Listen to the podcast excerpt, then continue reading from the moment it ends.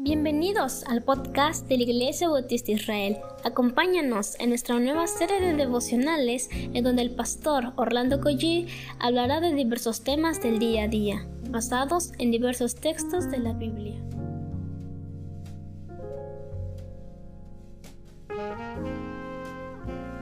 ¿Qué tal mis amados hermanos? Muy buenos días tengan todos ustedes.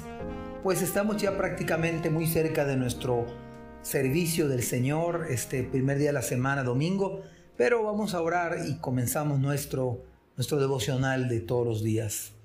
Padre, gracias porque es tu misericordia la que nos sostiene, la que nos bendice, Señor. Ayúdanos, querido Padre. Por favor, un día más, Padre, de tu gracia te pedimos. En el nombre de Jesús. Amén. Soy el pastor Orlando Coy de la Iglesia Bautista Dios Fuerte y de la Iglesia Bautista Israel. Es un privilegio poder continuar. Estamos en el capítulo 7 del libro de Isaías y hoy vamos a meditar en el versículo número 2, 3 y primeramente yo llegamos al 4. Dice la palabra de Dios. Y vino la nueva a la casa de David, diciendo, Siria se ha confederado con Efraín y se le estremeció el corazón y el corazón de su pueblo, como se estremecen los árboles del monte a causa del viento. La casa de David se refiere de alguna manera a la promesa de Dios de que nunca iba a faltar quien se siente en su trono. Y esto es de llamar la atención, porque se lo están diciendo a un hombre sumamente perverso, a uno de los peores reyes que tuvo Israel. Y el mensaje dice, Siria se ha unido con Efraín y dice la palabra del Señor que el rey Acaz y todo el pueblo se les estremeció el corazón. La noticia, dicho de otra manera, produjo una conmoción verdadera, causó un estrago ante los hombres, se les estremeció el corazón. Todo habitante, desde el rey hasta cada persona que vivía en aquel lugar tuvo miedo y un miedo hasta el límite. Las veces que aparece en la Biblia la palabra estremecer, es usada esta palabra para eventos que rebasan el límite que podemos nosotros incluso manejar. En otras palabras, también muestra la vulnerabilidad en que había quedado el pueblo después de, esta de este mensaje. Ahora, ¿por qué razón se estremecieron como dice la palabra del Señor, como los árboles se estremecen a causa del viento.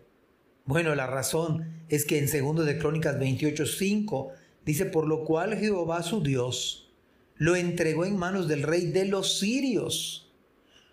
O sea que habían tenido una derrota y al oír que los sirios y Efraín se habían confederado, pues el corazón entra en pánico total los cuales lo derrotaron y le tomaron gran número de prisioneros que llevaron a Damasco. Fue también entregado en manos del rey de Israel, el cual lo batió con gran mortandad. Por esa razón, Acaz y todo Judá se estremecieron. Pero dice versículo 3, entonces dijo Jehová a Isaías, sal ahora al encuentro de Acaz, tú y Searjasub, tu hijo, al extremo del acueducto del estanque de arriba, en el camino de la heredad del lavador. La manera de, de sustentarse y sostenerse con el líquido vital, ahí lo manda el Señor, pero me llama la atención sumamente que Isaías lo acompaña a su hijo que se llamaba Sear Jasub. Ahora, déjeme decirle un detalle interesante. Sear Hasub significa un remanente volverá.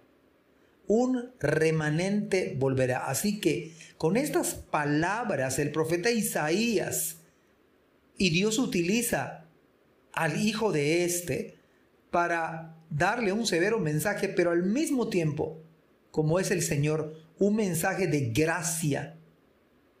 Esto nos muestra que nada escapa a los propósitos de Dios. Al ver al hijo de Isaías, debió ser impactante para el pueblo de Israel. recordar la gracia y la fidelidad de Dios. Pero además, Isaías es el hombre que recordamos, ¿verdad? Pero creo que a partir de ahora debemos tener en cuenta a su hijo, cómo Dios lo usó como mensajero de la gracia de Dios. hermanos, si sus hijos y los míos, a manera de, a propósito del tema, están sirviendo y son usados por el Señor, es la gracia de Dios en la vida de nuestros hijos. Y verso 4, y dile, es Isaías y es Sear Jasub, dándole el mensaje a Cas, guarda y repósate, no temas, ni se turbe tu corazón a causa de estos dos cabos de tizón que humean. Se está refiriendo a, al rey sirio y al rey del norte, por el ardor de la ira de Resín y de Siria y del hijo de Remalías. Las palabras de Isaías son palabras de gracia aún en medio de la tremenda apostasía. Son las mismas palabras de Cristo cuando le dijo a sus discípulos, no se turbe vuestro corazón ni tenga miedo. Aún en medio del castigo, aún en medio de la disciplina directa del Señor, el Señor muestra gracia. Oh mis queridos hermanos, si tan solo recordáramos esta sólida verdad, que en medio de el castigo divino, la gracia del Señor nos alcanza. Así que si podemos entender esto en esta mañana, si podemos ver la gracia del Señor aún en medio de la maldad, deberíamos este fin de semana, hoy mismo, darle gracias al Señor. Dar gracias al Señor porque en medio de nuestra vida descarriada, el Señor nos atrajo hacia Él. Y en medio de nuestro cristianismo, el Señor nos sigue hablando a estar más cerca de Dios y no ser fríos, indiferentes, flojos o cualquier otro pecado de omisión que nosotros tengamos. Que el Señor ponga temor en nuestro corazón y que Dios les bendiga. Gracias por escuchar este podcast. Te invitamos a compartirlo y a seguirnos en nuestras redes sociales para que no te pierdas el contenido que tenemos preparado para ti.